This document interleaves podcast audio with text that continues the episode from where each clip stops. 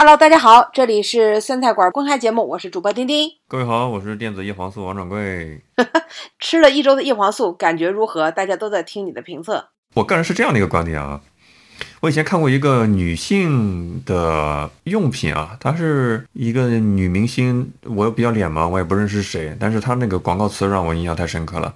广告词这么说的：“你看得出我只睡了两个小时吗？”他是炫耀自己脸上涂了一个什么东西，就显得自己特别有精神。我当时看着广告，我就浑身不自在。你知道为啥不？嗯，我就想，一个正常的人，如果你睡眠不足的话，你最好的解决方式就是去睡觉，对吧？啊，但但是这个广告的意思就是你很忙，忙到你只睡了两个小时，但又想让自己很精神，快用我们这个产品，对吧？别人就看不出来你只睡了两个小时，你这是在慢性自杀呀！就你这是在掩耳盗铃啊！就是对呀。你把脸上好像粉饰的啥事儿也没有啊，但其实你，你身体的健康在向你告急，对不对？这就同样的道理，我就说你问我就所谓的叶黄素有没有用，我感觉这样子的：如果你感觉到自己眼睛很酸，心里要有点数，它为什么会酸？是因为生病了，感冒的症状眼酸，还是因为玩手机盯着屏幕盯太久了眼泛酸，还是因为睡眠不足泛酸？心里没点数吗？其实刚才掌柜说的那个广告，让我也想起来有一个广告，多少年前啊，我都忘了什么牌子了，也让我非常的不适啊。他就说，这个洗发水，头发一个月不洗也不油，一个月不洗仍然清爽。然后我就想，为什么这个人要一个月都不洗头呢？只是为了体现出这个洗发水好吗？啊，就算真的是用了这洗发水好。一个也不好意思说自己一个月都不洗头吧啊，这看得出我只 怪怪一个月只洗了一次头吗？你这让我想起我高中时候有一个特别狠的一个哥们儿，一个大学不是一个高中室友，他在做那个动作之前，我都我说神经元都从来没有连接到那个画面，他竟然在宿舍那个就公共的放水的地方，他用洗衣粉洗头，然后他洗完跟我。跟我说，你看出来我的头发很很柔滑柔滑吗？特别的软，我一摸还真的头发真的好软，就洗衣液，你才能够弄出来那种软。你要是用各种洗发露的话，根本就没有那种效果。我当时觉得哇，好神奇啊！我怎么没有想到可以用洗衣粉洗头呢？天哪，你看这实在是太奇怪了啊！这身上充满了妈妈的味道是吗？大家千万不要这么做啊！因为千万不要这样做。它虽然有很强效的去污效果，但是它特别的伤头皮。对，特别软是可能头发都已经只剩下原来直径的二分之一了啊！现在都开始去找那些植发广告了，对吧？已经是他们的用户了，就是因为高中时候用洗衣粉洗头。后来就不能怪人家当了程序员啊，还是因为是洗 头。你是高级黑了。哎，其实呢，上周啊，掌柜说了这个。眼睛这事儿哈，我看我们听众里有人给我们留言说，最好的办法就是你经常要换自己眼睛看的东西的远近。最好的办法是到大自然，对不对？然后你骑着自行车或怎么样，就看看呃自然界，然后在外面阳光也照一照啊，这是一种。然后比如说你看的手机看时间长了，你就抬头看看电视，这样的话就是就是这个不要让眼睛的它的一个焦距啊总定在。一个固定的尺度上，其实对眼睛就是最好的休息啊。以前我都是这个看看手机，可能看短视频多一点啊。然后我想想，哎，我上周我应该把这眼睛的焦距稍微调一下啊，调长一点啊。所以我就看了个电视剧，在电视上啊投屏看了个电视剧。这电视剧还还蛮长的啊，这个两季加起来十六集啊，就是最近呢大家讨论非常激烈的就是韩国的电视剧叫《黑暗荣耀》啊，也是网飞的出品的这样的一个电视剧。得说一下，这个电视剧应该华为公司没有任何的赞助啊，虽然它里面有“荣耀”两个字。这被华为蹭了一下啊！它这个电视剧呢，因为我看实在是看晚了，是吧？大家我讨论这个的时候，可能这个热点都已经过去了啊，真的非常的抱歉。因为我也想等都大家都评价完了之后啊，我就你知道有好几个电视剧都是前面都挺好的啊，我都我都已经打算要看了啊，第一集我都已经看了个片头了，结果网上都狂刷烂尾烂尾烂尾，妈呀，赶紧啊！就是及时收手啊！那这次呢，两季出来之后，很多人都在说盼着第三季。哎呀，我想那肯定是没有问题啊，质量保证啊，所以我就赶紧利用了上一周所有的晚上啊，休息的时间，我就看了这个两季。然后我听说掌柜你也看了是吧？肯定不是利用休息的时间，是别人看剧是为了休息，你看剧就是为了工作，对吧？哎，顿时感觉自己的你没有在浪费高大了起来。我觉得我也看了，嗯我觉得真的很有意思啊！你有没有发现，中国、日本、韩国在生产影视作品的时候，其实是各有优势强项的。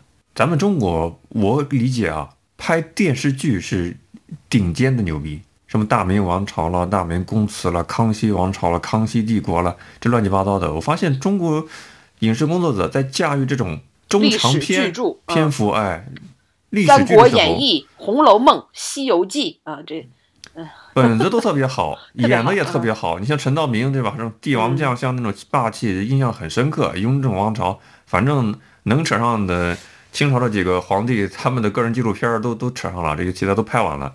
我就在想原因是啥？那一个就是本子好，这个剧本的话，毕竟没有中国近代的这些政治红线是吧？都碰不着。那历史的长河，你该怎么扯就怎么扯，可以衍生出很多个人的仕途啊，人与人之间的关系啊。这中国人特别擅长处理嗯，君拿捏臣之道啊，哎，对嗯，很有现实这种人生哲学意义啊。我们拍就特别好，但是日本的，我个人理解啊，日本好像电视剧，日本的日剧在咱们中国大陆的网民心中，好像要比电影要更为知名一些。我们说的是正儿八经电影，不是说两个人就演完了那种电影啊。有日剧的话，它自成一派，但是你好像比较好看的日本电影的话，好像频率不是特别的高。韩剧的话就很有意思了，韩国的话，我感觉是他拍电影比拍电视剧更牛叉。为什么这么说？你会发现很多韩国的电影，它是直接推动了这个国家的社会进步的，甚至说法律的修订，都是基于韩国拍的这些电影，像什么《熔炉》啊、杀杀人犯的回忆啊，就是如数家珍。嗯，小偷，呃，对不对？不是小偷，寄生虫，嗯，啊，寄生虫啊，小偷家族那个是日本的对对对，呃电影嘛，是吧？嗯我是有这种感觉。美国的话呢，就是人家是工业水平在线，电视剧跟电影反正都是全世界开花。所以这次的话，我看一个韩国电视剧，呃，《黑暗荣耀》的话，我其实也是抱着试试看的态度，就像吃这个 叶黄素一样的。我本身没有抱很高的期待，只不过它已经成了一个话题性，所以想看看。也是为了工作，万一是好的呢，对不对？也是为了工作，哎，对，也是为了工作啊。这是我的一个缘起是是这样的。那我跟大家交个底啊，我真的没看完，我看不下去。前面几集我是完全看完了，实在是就电视剧它会包括电影，它会有一个入戏的一个比例。比如说你看电视剧，你看了三集，你还没有有代入感的话，那你大概率你是看不下去的，它已经无法征服你了嘛。电影的话，好像也也是这种感觉，你不可能说九十分钟的电影，我看了八十分钟，我发现还带无法代入，没有这种情况的嘛，对吧？往往是基本上尝鲜了前面那部分一定比例之后，如果实在是你不买单，那你基本上看不下去。我是看了前面的两三集，完整看过，后面真的看不下去。其实我觉得王掌柜反馈的是非常真实的他自己的一个心理啊，也没有想去迎合这些剧的剧迷啊，或者怎么样，就大众的一些主流的一些评论。然后我先简单的介绍一下这个电视剧的剧情，因为我相信很多听众可能还没有看啊。就其实剧情也说起来，呃，很简单，就是《灰姑娘复仇记》吧，啊，可以这样去讲。里边就讲到了啊，一个家庭非常贫困的高中生啊，那这个文东恩，他呢。呃，妈妈也不管他啊，就是他的监护人竟然是他的班主任，然后呢，对吧？家境特别的贫寒，在这个高中里边啊，就变成了被霸凌的对象啊。那么这个高中里面呢，有个五人的团伙，那这个五人呢欺负他，其实他不是唯一的一个啊，就一直他们都有个欺负的对象啊。理由很简单，就是欺负你不会有任何的后果。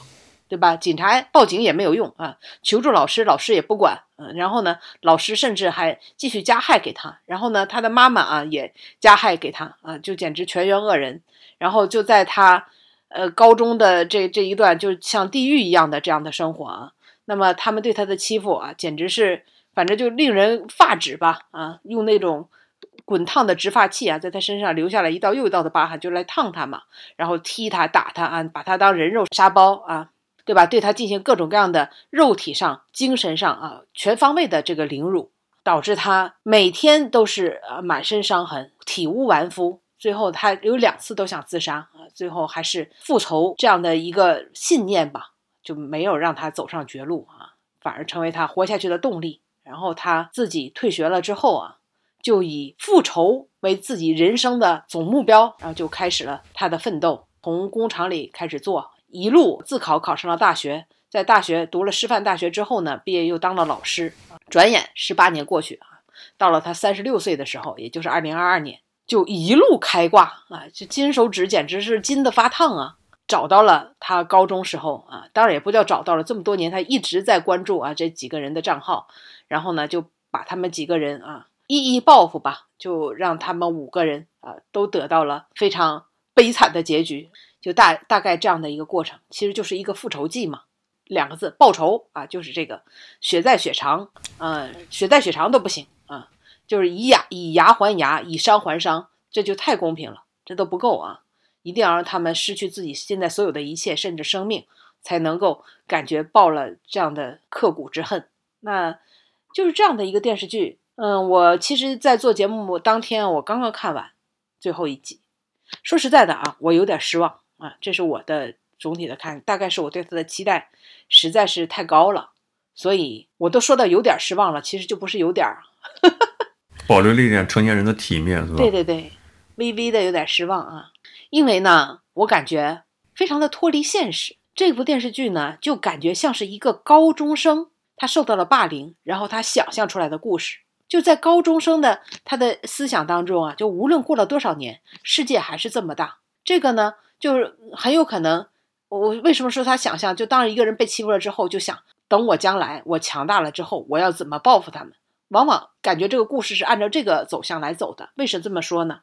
就大家可以，嗯，不管看没看过，可以想象，就是如果我们去上高中，然后啊，就就不管我是那个欺负人的人还是被欺负的人，后面我会经历上大学，上完大学之后啊，我会这个找工作，找工作之后结婚生孩子，过了十八年，哎，竟然几个坏同学还聚在一起，都经过了大学、职场。这些人通通都没有新的社交圈，就还是这五个人在一起玩，就连当年他们霸凌的那位那个同学，其中的一个同学啊，一个女生，过了十八年还在给他们当跟班儿，十八年了都不能摆脱他们独立生活，就这个世界难道就比一个高中还小吗？啊，这个吐槽，掌柜，你看的时候有这个感受吗？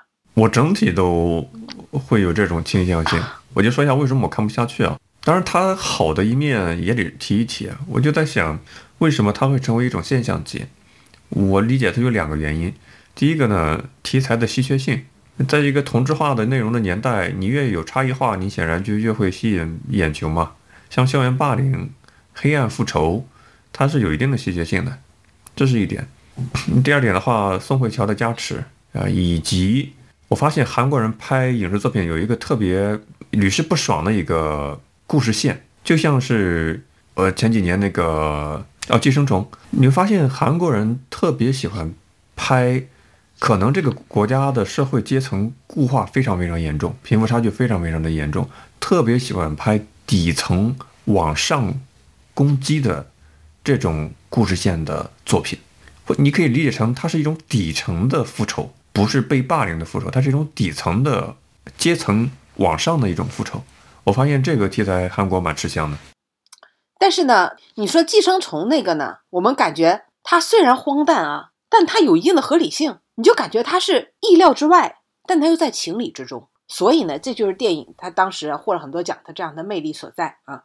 这没有看过的，大家回头再去看一下《寄生虫》，它它的各个情节的设计虽然荒诞，虽然感觉就是就特别的不可思议，但是你你又找不到它逻辑上的破绽。但是这个呢，就这个《黑暗荣耀》呢。刚才掌柜说的很对，就是小人物的复仇，小人物的翻身啊，这是这是因为现实当中做不到，所以在电视剧里边就能让大家在心理上得到一种宽慰啊，得到一种一种爽。但是呢，你也要去符合逻辑。我们现在有多少人都已经结婚生子了，然后你的社交圈还是你的高中同学呢？就这么多年，你的 社交圈都没有一点长进吗？这不太可不太可能啊。然后他们还都保持着密切的每天的来往和联系，还。那你这实在是太脱离现实了。还有啊，就继续吐槽，就是这些人在电视剧里，他们简直浑身都是把柄。小的时候就那么坏，长大了之后仍然杀人不眨眼，这个就也非常的符合这个理想化。当然，我们现实生活中，你当时特别恨的一个人，哎，长大了之后，他似乎把这件事儿都给忘记了，然后他就变成了一个普通人，让你恨都无处抓手，就这种感觉啊，这是现实。还有呢，在这里，导演、编剧为了让女主角啊报仇起来非常的爽，金手指开的实在太大啊，我都说他的金手指都已经开的发烫了啊。作为一个小学老师，可以买两辆车，雇人全职给自己当私家侦探，感觉他在金钱上毫无压力，这真的是可以做到的吗？丁丁的举的细节已经非常丰富了。其中还有一个啊，他敲诈其中一个就霸凌他的人，敲诈他装满一大口袋的美元，就是说我知道你吸毒啊，你要想我不把这事儿举报的话，你把这一一大口袋给我塞满美元，对方就照做了。就这些富人，这些坏人，他们的智商就如此之低吗？就照做了，真是不费吹灰之力啊！所以这个，我我我常常觉得，有的时候我们喜欢看一个电视剧，比如说《一九八八》啊，请回答一九八八，它特别真实，特别贴近现实。尽管我们希望看的是剧情跌宕起伏，但是它不能假，它不能让我们感觉就像你无法代入，你觉得这有点扯，对吧？然后呢，还有啊。这最大的吐槽就是在这个《黑暗荣耀》这个电视剧里，男主角有钱、有颜、有社会地位，却对女主角是无条件的助攻、无上限的助攻。他们两个人十多年没有任何联系的情况下，这男主角也三十多岁了啊，要按这个说法也快四十了啊，不谈恋爱、不结婚、也不找对象，就在不知道女主角在哪里、毫无联系的情况下。在我们现实生活中，这样的情况多吗？或者说存在吗？对吧？这样的黄金单身汉、钻石单身汉，他存在吗？那么？像像我们的大城市里，他存在嘛？然后对他竟然无条件助攻，说你想杀人，我就帮你杀。你说吧，第一个需要杀谁？就这个就脱离了，实在是太没办法让我能够代入啊，就感同身受，很难很难想象啊，就这种情况，除非是导演就。我就心里想啊，就导演就让他这么说啊，没有没有办法去进入到跟着这个这个剧情啊，进入到这样的一个一个心境上，所以我觉得呢，就有一点失望啊，就让我让我一直在出戏，一直都在觉得这这个拍的它不是一个写实的这个电视剧，它可能是像来自星星的你那种，他他有超能力，就有如果说直接带入说女女主有超能力啊，或者是穿越的什么的，哎，这我就能接受了。啊，当然了，最后我还是觉得剧情上有点拖沓啊，报仇报的啊，这个虽然说都报了，也没有让我爽到那个爽点上。在霸凌这件事上，很多人他真的能够共情，因为啊，我我特别想说，为什么大家都想通过这个电视剧得到一种心理上的宽慰呢？就是因为很多人在小的时候被霸凌的时候无计可施，没有解药，只能说暗自发恨。想着长大怎么报仇，但真的长大之后，这一切你又无从去追溯。我我我的分析啊，就是这里边它不是一个高中嘛？其实高中啊，在国内啊，我看我以中国的情况来讲，我觉得高中不是霸凌的最最盛行的时候，初中才是霸凌盛行的。我认为它是一个黑洞。我如果说让我去拍一个关于霸凌的这个电影电视剧，我肯定要选在初中。为啥要选在初中？蒋过，你今天看新闻了吗？有一个十一岁的女孩被一群十四岁的男孩，大概五个吧，骗，就说啊，你的好朋友在我们这儿呢，啊，一起玩啊，带过去之后，被殴打、强奸、侵犯，然后呢，报警了之后，十四岁的男孩因为未满年龄，直接不接受任何的法律制裁，就回家了。家长还没有收到任何关于这孩子他家里来的道歉，甚至家长都没见着，因为这个孩子的父母都不在身边啊，都在外地打工啊什么的，是爷爷奶奶，爷爷奶奶压根不管。这再说回来啊，为什么说初中是霸凌盛行？因为呢，小学的时候啊，那小孩呢还畏惧老师家长，体力不足，而且呢阶级意识还是懵懂的。到了高中呢。高中都是经过了一定的筛选，都是有上大学的可能的，对吧？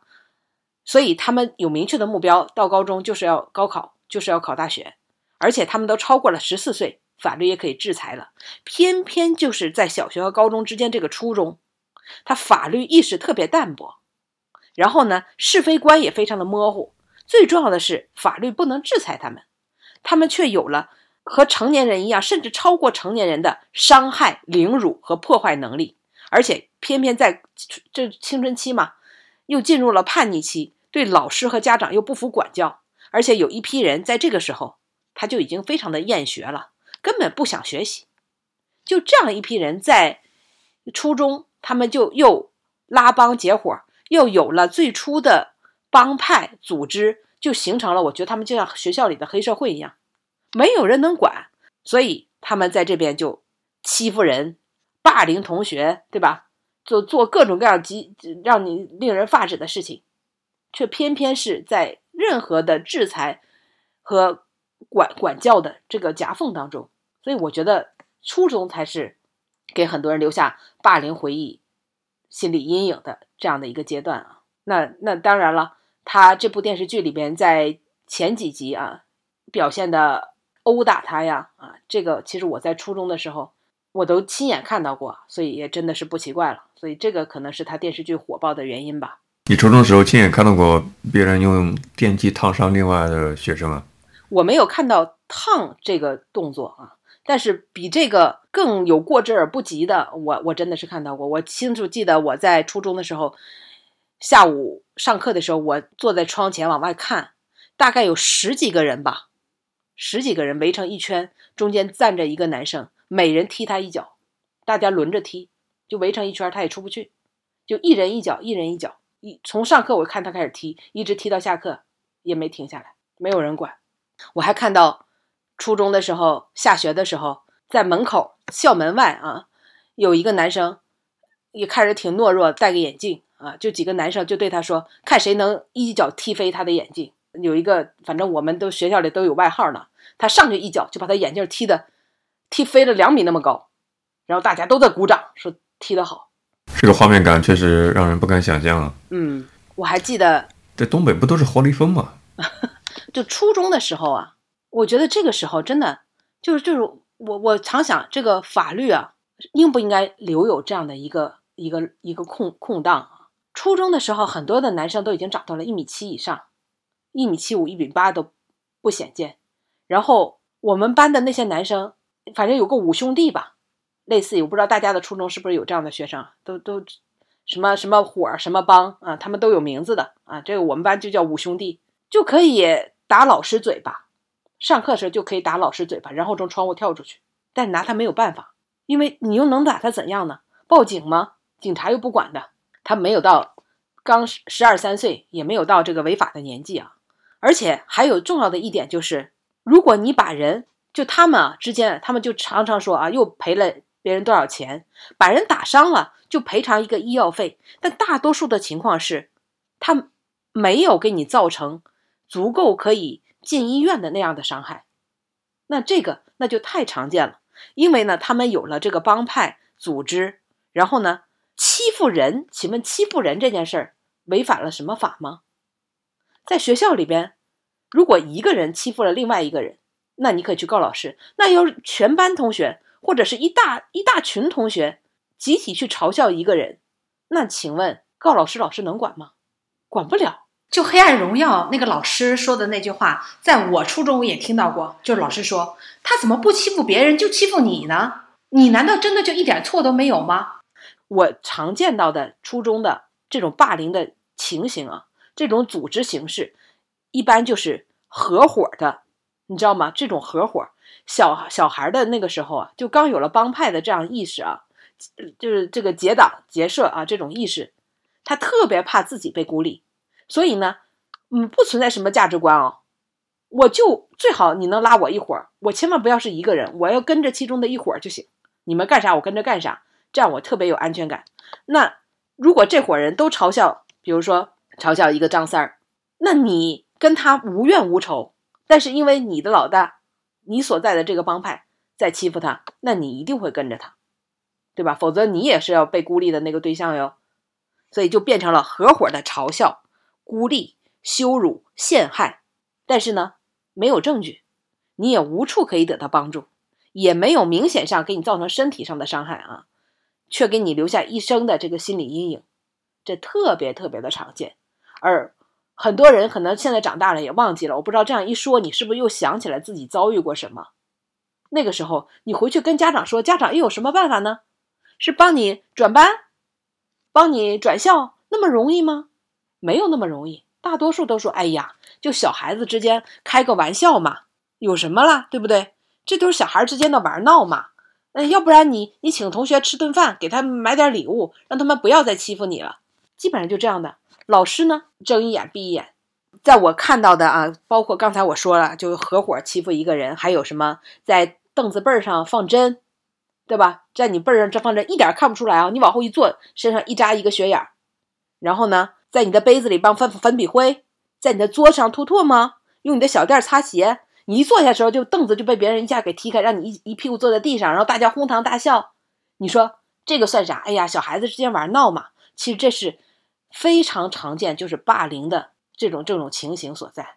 这种这种情况啊，在我印象当中，直到上了高中之后，才很少再见到。然后，所以我看这部电视剧看第一集的时候，我其实还蛮有。蛮有代入感的，就那时候的那种欺负，你就是状告无门，不知道向谁去倾诉，也不知道谁能够替你撑腰。找家长真的是没用的，家长没有办法每天陪着你进到教室里。但是被霸凌的那些同学，他穿一件什么样的衣服，都会被集体的嘲笑，都说好难看啊什么之类的，对吧？无论他做什么事儿，都会引起所有人的哄堂大笑。然后就这种精神上的羞辱，非常的常见。小孩子的伤害，大人往往都觉得无所谓，然后都觉得小孩子的记忆是非常短暂的啊，回头就忘了。但其实并不然啊，所以我相信，呃，写这部剧本的作者，他很有可能就在他的中学期间，确实是留下了心理阴影，然后确实那个时候就想象我长大之后要怎么样让他们都通过成年人的时候啊的违法，让他们罪有应得，但这实在是太难了。这不是导演自己留下心理阴影，他是给别人的心理留下了阴影。这个新闻已经说了哈，这个《黑暗荣耀》的导演公开承认自己曾经霸凌过别人，然后说将会亲自的面对面的向当年他霸凌的人道歉，所以他是比较安熟于一些呃学生时代的一些心理活动的吧。对您的分享也非常的丰富，这是一个特别。典型性的一个话题，涉及到校园霸凌，所以这个题材我理解它成功之一是这个题材有差异性嘛，所以会引起很多的这种关注或者说是观众的共情。我看不下去的一个核心的原因，就是不是说拍的不好，而是觉得它就是一个典型的韩国片儿，跟我看不下去日剧是一个原因。我会发现它的剧情设计过于刻意。如果有一个两个巧合，那我也认了，因为生活无巧不成书嘛。有一些巧合性的引发了剧情的发展，这个合情合理。但是如果这种巧合的频率过高的话，那只能让我推断为这是编剧的水平风格的刻意，就是有点生硬，以至于在我们这个年龄段的人看了，都觉得好像不太。不太符合现实中可能的逻辑性的一些东西，你至少离现实不要脱离太远，是吧？就是这种感觉，让我实在是看不下去韩剧。嗯，就太多的巧合。前面我不就说嘛，是是一种意淫，你知道吗？就就可能这个不好听啊，但确实是这样。就被欺负了之后啊，就窝在心里边一口恶气，只能通过这种开了金手指一样的巧合啊，让自己爽到啊。但我其实看第一集的时候，我当天晚上就做了噩梦。因为第一集我我因为我一晚上就打算看两集嘛，就看第一集给我造成这个太压抑了啊！晚上我就梦见有一个很高个子的这个男生，明显就在一个高初中学里边吧，就好像欺负我或怎么样，我就大嘴巴子抽他，啪啪啪，把我自己都抽醒了。这么夸张吗？就可能真的就就激发了我内心很多不堪回首的往事或怎么样，就潜意识里面有一些力量释放出来了。嗯。所以我前面也说过啊，就这部电视剧的它的立意是好的，那它之所以能爆啊，可能也确实是切中了，呃，很多人对吧 内心的这种这种报复复仇的这种欲望吧。但是我觉得处理的呢，就是编剧编的就太多的，像掌一是掌柜说太多的巧合，二来是太脱离现实啊，就不丝滑啊，这这种带后边越到后面啊，代入感越差，这就是他的败笔了。说的委婉一点呢，是这是可能韩国片子一类的风格；说的赤裸一点，我认为这是编剧的能力的天花板的问题。因为这个世界的工业级的影视作品，可能标杆还是要看美剧嘛。美剧你像《绝命毒师》《风骚律师》，那都是天花板级的编剧的能力。再比如说像《越狱》，《越狱》的话稍微次一点，只是它的这种巧合啊稍微次了一点，但是它也不会像韩剧我看了就看不下去这种级别，就太多太多的巧合。这种巧合呢，也不太像是。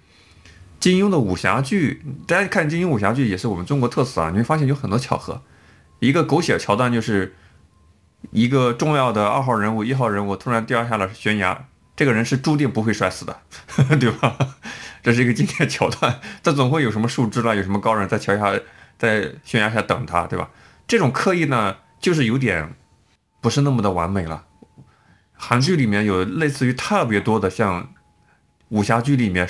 摔到悬崖下面，碰巧有人救了他，这种刻意，我还是感觉到不爽在哪？你知道，还有一句话叫做“正义虽然会迟到，但他不会缺席”。但马上就有一句回复这句话，就说：“就迟到的正义，它还是正义吗？”就你知道，时间是能抹平一切的。就过了十八年，你再去报复他，就算他得到了应有的惩罚，报复了之后啊，这种爽，这种痛快。都减弱了很多。你是被整整折磨了十八年，每天都生活在痛苦当中，他却咔嚓一下就死了。你觉得这两种痛苦它是等价的吗？没有等价的正义。对，没有等价，就是你过了这么多年，让他过了这么多年的好日子，应该拍的话就是，当你有了能力之后，你带着当时的能力穿越回到了当时，用你成年人的智慧和成年人的能力，在那个时候让这些小屁孩，让这些已经坏透了的。未成年人渣在那个时候就得到应有的报酬，就得到应有的代价。这个我觉得可能是就每个人心里边更想抒发的，就这种愤懑。丁丁感情很饱满，都过了这么多年了，这个真的没没没啥意思。真的就就其实我看他们几个啊，什么被被别人一一锤子给打死了，然后有的什么身败名裂了，哎，我都爽不起来。那当年的那个痛。你忍了十八年的那个痛，过了十八年之后，对吧？再来的迟来的这个正义有什么意义呢？那这个是，呃，我我我看这个片子的一种感受啊。我们这个社会呢是倡导公序良俗的，所以在情感价值观上也有所谓的政治正确。你比如说，正义可能迟到，但是绝对不会缺席。再比如说，善有善报，恶有恶报啊，不是不报，时候未到。这些我以前也说过类似的观点，这些都是强者对弱者的同情，对弱者的心理安慰。社会的运行法则，你有些社会经验之后不是这个样子的。但是这些话是特别能够安抚弱势群体的受伤的心灵的，我只能这么说。对于校园霸凌这个事情，我没啥发言权，因为我没有什么很好的解药答案。这个问题太复杂了，我只是想到联想自己的初中、高中生活。你像男生之间打架还是比较正常的，就是不是说他正确啊，只是谁的中学时代都会经历过、看到过这样的情景。我就在想，好像我高中时候就没有，也没有看到过周围的人这种霸凌。我在想原因是什么？我推导的一个结论是这样子的：在我那个经济不是很发达的地方，很多人能够考到省重点高中。他的目标是非常非常明确的，就他在高考之前，十八岁之前，他的人生的路径是非常非常具象明确的，不需要他去思考，他只需要去完成一个既定的目标。大家都是奔着高考的目的去的。那在这样的一个情况下，也许是一个原因，反倒是没有什么争风吃醋啦、抢谁女朋友啦、围堵的班级打架啦这种，真的很很少发生。我在高中的时候也没有啊。我这个是当时就上了市重点高中，立刻所有的人都变成了学习机器。哎，对呀，你在想，可能是不是这样的一个原因导致让我一所以说群人的我说目标变成了一个共识性的目标之后，就没有人再去搞什么打架这种这种事，本末倒置的事情了啊。他很清楚自己这这个人生规划该干什么。我前面已经讲过了，说小学和初高中都不太发生这种事情，一般就是在初中，因为初中还是义务教育嘛，就再不想读书的人也要混个初中文凭嘛。所以在这个时候，就你感觉同学之间真的就是鱼龙混杂，什么人都有啊。如果你要是能上大学的话，可能最接触到最复杂的人群啊，各种各样的人都有可能就是在你的初中的时候了。然后我还想就感觉啊，这个电视剧里面还有一个金手指，就在于他作为一个没有任何背景，甚至需要自考才能去自己备考才能去一边打工才能去上大学的人，然后去挑战这些社会上比较上位的人，对吧？有着一定的阶级高度的人，然后就轻松把他们都挑落马下。其实这也实在是太美化了。现实生活中你会发现，中间都隔着能有三米厚的钢板啊，那么远，那么难以企及的这样的一个距离啊，这个也往往让我感觉非常的出戏吧。比如说，他掌握到了一个大的这个集团的总裁跟他的同为男性的这个司机啊，有有这个同性的这个关系之后啊，就以此就迅速的能让这个集团的总裁啊为他背书啊，给他换换到这种小学的工作，指哪打哪啊。然后我就想到，就是这么高层的人，就这么容易威胁到吗？啊，现实生活当中啊，无论是他的律师了，还是他的所谓的权势了啊，都很难让你去触及到他的利益啊。当然，这个我说的这这太现实的话，可能大家又觉得，哎呦，那你这样看电视剧看的好累啊。我也有同感啊。不过呢，确实啊，我还是更愿意看现实当中的，真的这个让人感觉到很爽的这样的一个故事情节啊。那最近的这个新闻就让我感觉到非常的爽，就是呃，有一个女生。发现有人用他的照片朋友圈的照片发到黄色网站上，然后把他的图给他 P 了，把他自己在朋友圈的照片给 P 了之后啊，造他的黄谣，嗯，然后他呢抽丝剥茧，然后就是自己啊，用各种各样的这手段啊，终于找出了这个人啊，这原来是一个二幺幺大学的高材生，当年还是他的班长啊，现在呢就让这个人不仅伏法。而且还让大学开除了他！这个我真的是感觉非常的爽啊！不知道掌柜你有关注到这个新闻吗？丁宁所说的二幺幺是苏州大学，他当年的高中的班长，品学兼优啊，结果被扒出来，把若干个他的女同学的朋友圈的照片，通过 PS 的方式放上生殖器的照片，然后就定性为猥亵的一些淫秽作品了嘛，放到黄色网站上，然后展开了一些意淫的文案的一些撰写操作。满足自己的一些特殊的心理癖好吧。那现在这个事情直接导致他被大学开除了学籍，然后公安机关呢是给了一个处罚，行政拘留。但是这个行政拘留要在暑假的时候执行，不耽误他上课的时间吗？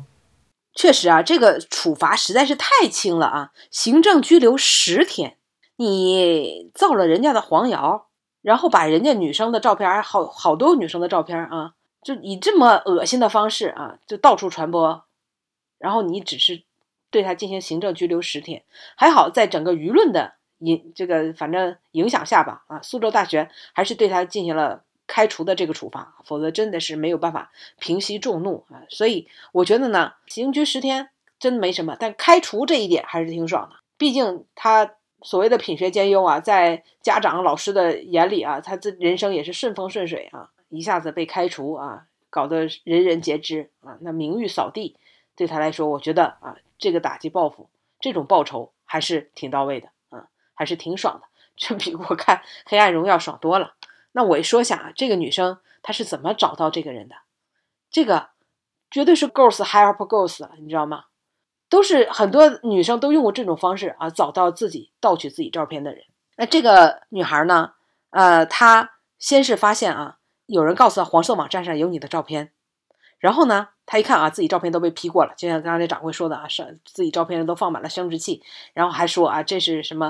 给她起各种各样，就是用特别不堪入耳的词啊来称呼他，等等啊，那他简直是这恶心的一晚上睡不着觉。然后呢，他发现，哎，就找的这些女生，他不是发了他一个人的吗？还发了其他的女生，有女生他也认识，所以就联系了这个女生啊。然后几个女生呢，把自己所有的共同的认识的微信上的人去找这个公约数嘛，对吧？找共同认识的人嘛，共同好友，哎，一下找到二十几个，就二十几个人是非常可疑的。那么他又把这二十几个人呢分成了组，分成组之后啊，他就有意的。在自己朋友圈再发照片的时候，就做不同的记号，就同样的照片做不同的记号。比如这一组的人，他在这照片上不经意的地方啊，会画了一个红色的记号啊。那在另外一个，那就可能画别的颜色的记号。结果第二天，他发现红色记号的照片又在黄色网站上被 P 过之后发出来了，那他就一下就缩小到了五个人，就这一组的五个人，就这五个人里边。最后，当然他说他自己也不愿意相信啊，因为最后。最可疑的那个，竟然是他高中的那个班长，而且特别的品学兼优啊，跟他关系还非常好。你说这对吧？他都不敢相信啊。他们一直有联系，平时说话什么的也挺正常的啊，就一直聊天啊什么的。他都不敢相信，竟然是这样的一个人，对吧？他这个男生竟然还参选过他的省那个省的最美中学生，最美中学生啊！这不是应该是品德兼优吗？然后他就跟他对话了，对吧？他想着，如果你要是当我面承认这个错误，对我道歉，对不？那我可能还放你一马。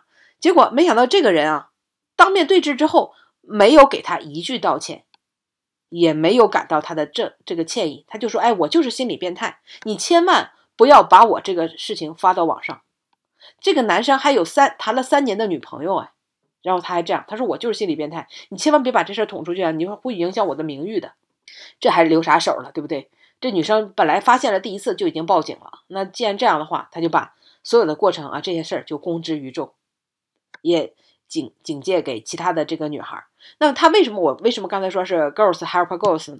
因为他通过朋友圈啊锁定这个罪犯，就是。他在网上看到另外一个女孩的故事，那这个故事呢，正好我之前也看到过啊。那这个女孩也是发现自己的照片被 P 过之后发在了黄色网站上，她呢也是不断的锁定，呃，就排除吧，锁定排除，最后她感觉有一个人是，那他怎么最后确定的呢？也是用这种方法，就是他发了一张自己照片，仅此人可见，他看这张照片会不会出现啊？结果三天之后，这张照片出现，以此报警。锁定证据，那这张照片只有他能看得到，那他发那就是他，那警方也是认可这种证据的，所以也是最后把这个人啊就刑之以法。啊，我真的是看完这个啊，我真的觉得实在是 太可怕了。就是你认识的朋友、同学、很熟悉的人，竟然会把你的朋友圈的照片啊拿去干这种事儿，而且你看到了吗？这个刚才说了，光曝光出来就有两个案件了，那可见这件事儿。这样的事情并不少发生啊，所以真的是劝劝大家，在自己朋友圈里边发自己的美照的时候，还是多留个心眼儿吧。这个女孩子确实是非常的斗智斗勇，很聪明。她的操作手法呢，在网上匿名的发帖的人中，竟然能够锁定出来，也像丁丁所说的 “girls help girls” 相互的帮助，能锁定从二十个人嫌疑人锁定到五人，最后当面对质，明确了就是当年的高中班长，对吧？确实非常精彩的一个福尔摩斯式的一一个新闻故事。如果从技术手段上来讲的话呢，我推荐大家，我不知道他是用什么样的方式做这个照片上的标记啊，可能是，比如说 Photoshop 抠一个点啊，P 一下。我告诉大家有一个更方便的一种方式，你在网上搜关键词“隐写术”，隐藏的隐，书写的写，技术的术，隐写术，就会有免费的这个电脑软件啊，APP 也有。你可以在这个照片拖进这个隐写术这个软件里面，然后你想写谁的名字或者做一个特殊的符号标记，它就会把这个数据植入到照片里面去。你在网上看到有什么传播的照片，然后你就把它拖到那个隐写术软件里面，就会自动识别出来到底是哪个渠道流传出去的啊。有这有这类工具啊，我只是做一点 技术层面的一些提醒，叫隐写术类的软件。这最早可能是一些。什么特工啦，一些特殊工作的这些人用的，现在已经民用了嘛，比较好玩，也是适用于新闻故事里面这个女孩子的想要达到这这方面的一些查清是谁啊，呃，比较的 老少皆宜。嗯，你知道现在啊，因为很多人喜欢在自己的朋友圈里发美照嘛，就这些照片美照都已经被很多的诈骗分子拿去做诈骗。我已经看到多个案例，讲的就是什么有个男的什么网恋了，然后跟一个女孩在网上什么网恋了什么一年多，给他转了几十万，对吧？虽然人没见着，但天天给他发照片儿，呃结果警察一抓一个口角大汉，然后说这些所有的照片都来自于 在朋友圈里看到的，都是来自于其他的人在网上找到的。现在都不用朋友圈了呀，你其实是 ChatGPT 第四代模型的话，可以用文字合成图像的。现在很多网上的这种照片儿不是你合成图像，这脸脸儿会变啊。它这个呢，就长期的可以输出，你知道吗？它都可以拷贝你的朋友圈。为有一个人，不是我加了这个女生，这女生天天在她的朋友圈里发的美照，其实不是说是抠脚大汉吗？照片哪来的？他就把这些美女的朋友圈就天天就拷贝过来，他发什么我就一下把照片存上另存了，然后发在自己这个朋友圈里边，就造成这种假象。不仅有照片，还有什么风景照啦，还有什么呃视频啦等等啊，就什么都有，就一比一的就拷贝过来，就很这这种已经是非常盛行。很多的诈骗分子啊，就是这种所谓的这个美人计，都是用的其实网网上的看到的别人朋友圈的照片。防不胜防啊！不知道他有没有一个远在福建的种茶的爷爷，然后春茶又上市了，然后 想让你赞助一下买一点。买一点尝尝是吗？才二百块钱一克。春茶还是比较贵的嘛，开个玩笑啦。所以在人工智能时代，有人说二零二三年是人工智能的元年嘛，嗯，不太清楚啊，到底是不是元年？但是人工智能的技术各方面的一些电子手段，让那些善良的，或者说让那些懒于学习的人，你们就会很被动，因为你只要不学习，不去了解，你就可能成为受害者之一，对吧？这就是这个时代是必须得裹足着让你去往前走，你不走的话，你就会落后，在某些层面就就会落后，这就没办法。甚至说，像我觉得以后的作品真的真假难辨的，像 AI 合成的到底有没有版权，甚至是欧美国家都立法都需要讨论的。很多作品就是 AI 生成的，你很多喜欢的美女照片也是 AI 生成的，都不是真人。甚至说一些视频作品也是 AI 生成的。全世界最大的这个成人网站都是有专门的分区，对吧？哪些是机器合成的，哪些是真人参演的都不一定。那在这样的一个时代，我们的眼耳鼻舌身意是接受着各种电子化的感官刺激，达到了一定的大脑兴奋的效果，但实际上都是幻象，凡所有相，啊，皆是虚妄。大家一定要掌握核心的技能啊，不然会被这个时代所所抛弃。网恋一定要见面是吗？而且不要在对方指定的这种酒吧里见面啊。哎，丁丁说了一些性情中人的话，是因为有酒托吗？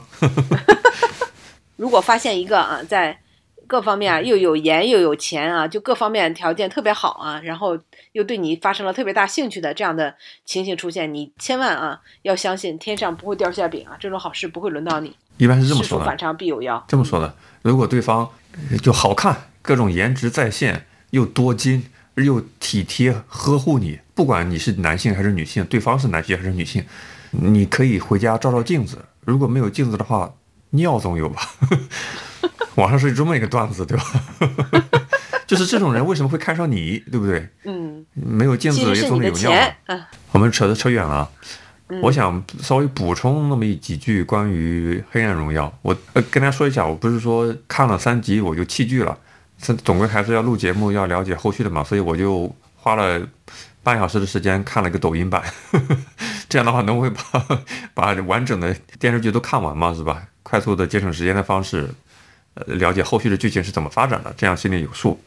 我第一集的时候，我就脑海里跳出来了一个日本的女明星松隆子演过的一个日本电影，我发现跟《黑暗荣耀》在气质上非常的相像。松隆子拍过一个中学的女老师对着自己的班上的学生复仇的故事。哦，我看过，嗯二零一一年上线的《告白》啊，这个电影的名字叫《告白》。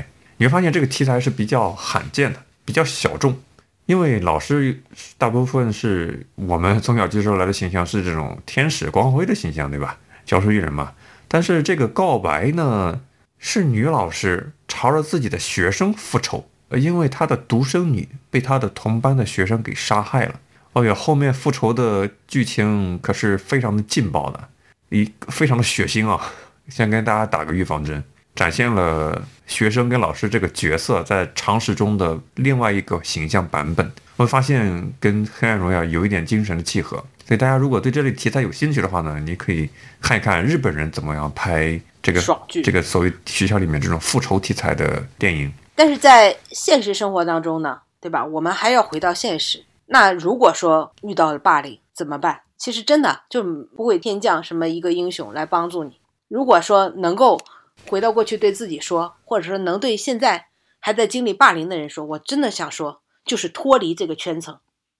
你知道那个黄渤啊，他有一段采访啊，经常被人呃反复的去播放，就是他说他在落魄的时候，身边全是恶人，谁都是欺负他，都对他不好啊。他那时候还没有红的时候，等他火了，他发现身边都是特别好的人。当然了，这个这人家情商高啊，对，是双关嘛。双关嘛。他说每个人都特别关心他，对他特别好，双关。一方面就是说，哎，我现在红了火了，所以大家都捧着我；还有一方面就是我到了这样的一个地地位的时候，就身边已经没有恶人了。但无论怎么样，这就是现实，就是你只有去脱离这个圈层，你用读书去考到一个好的高中，去考到一个好的大学，越是素质高，越是等级高的地方，这样的人渣就越少，你就越能够得到尊重，你就越能够获得平等。这就是我认为这是唯一自己能够救自己的真理，而不是想着为什么没有人能帮你。这一生大多的时候都是真的只有自己帮自己啊。像女主角那样的金手指，那那只能存在在电视剧里。哎，你这让我想到了呃不同的观点啊。丁丁是逃离一个让你受到伤害的场域嘛，以及自己的努力，让自己像黄渤一样有一个更好的一个一一个层次。这样的话，身边都是好人嘛，双引号的好人。我非常欣赏这样的一句话：贫穷不是错，但贫穷是一种罪，因为贫穷所带来的很多东西。他对人人生的，尤其是早期阶段的影响是非常深远的。这种罪有点像是你看《黑暗荣耀》里面这个小姑娘是住这个月租房嘛，这个你还有印象吗？找那个那个月租房，如果她不是基于贫穷的话，那很多的选择就会变成现实。你大不了可以走，或者大不了换了一个一个学校，或者是任何其他情况都可以了。但是贫穷它就像一个紧箍咒一样，把你的选择的范围是极大的缩窄了。所以贫穷它不是错，贫穷是一种罪，这种罪是一种更为原生的罪，导致很多后续生发出来的不好的东西。当然了，每一个作品大家都是一千个读者，一千个哈姆雷特，是吧？呃，解读的版本不一样。我是看到了像这个日本的告白，看到了韩剧的各种我不太能接受的这种刻意生硬，这种设计。当然，有的人也会觉得。特别喜欢看这种题材，特别合胃口，是吧？这个也没有对错，只是因为个人的喜好不一样。欢迎你把个人的看法嗯跟我们一起分享。你可以在各大音频平台找到我们的节目，在本期节目下方留言。你可以关注公众号，搜索“酸菜馆播客”，与很多志同道合的听众朋友们一起交流。那我也想说哈，就是大家总觉得小孩子的时候的记忆是没有的啊，就是过了很长时间你就忘记了。那其实为什么很多人成年之后还老梦到自己在学校时候的事情？不是在考试啊，就是在学校的教室里。其实可能很多人内心不知道啊，但呃，从心理学上角度上，可能都留下了或多或少的痕迹，甚至是阴影啊。那这些阴影可能显示，比如说你在霸凌过，那长大之后就表现出来很不自信。当你遇到了荣誉啊，遇到了一些奖励或怎么样，你都会觉得自己配吗？这这是真的吗？我是不是不够好？或者是别人如果比如说背着你说什么话，你都觉得别人在说自己的坏话。你获得了朋友，也会觉得他是不是其实不喜欢我？他是不是在嘲笑我？我真的得到了他的友谊吗？就这种自信，可能这种不自信可能会伴随着自己的一生。但也许看了这样的一个电视剧之后，会得到某种解脱，会得到某种自我的认可。就真的不是我做错了什么，也不是我不好，而是那些人太坏了。如果能有这样的作用的话，我觉得这部电视剧确实是对整个社 社会也起到了很大的作用。也希望所有的曾经被霸凌过的人，在长大之后啊，都能够与自己自洽，都能够得到释怀吧。还有一句题外话是，我们看的都是盗版，对吧？因为各种众所周知的原因，我们没法在大陆看到正版的 韩剧，因为没法引进嘛。这也是很有意思的。虽然有各种上方的政治正确的限韩令，但是现象级的能够跟人的内心共鸣的作品，始终会在民间的各种渠道流传，封也封不了。我们就这么坦然的啊，热搜不也一直在上吗啊，大家一直在讨论，就这么坦然的盗版啊，真也感觉到很惭愧了。OK，那欢迎大家也把看剧的想法、啊看剧的收获和自己的经历啊，在我们的公众号上分享。那么我们下期节目再见啦，拜拜。拜拜。更多节目，下载荔枝 FM 收听。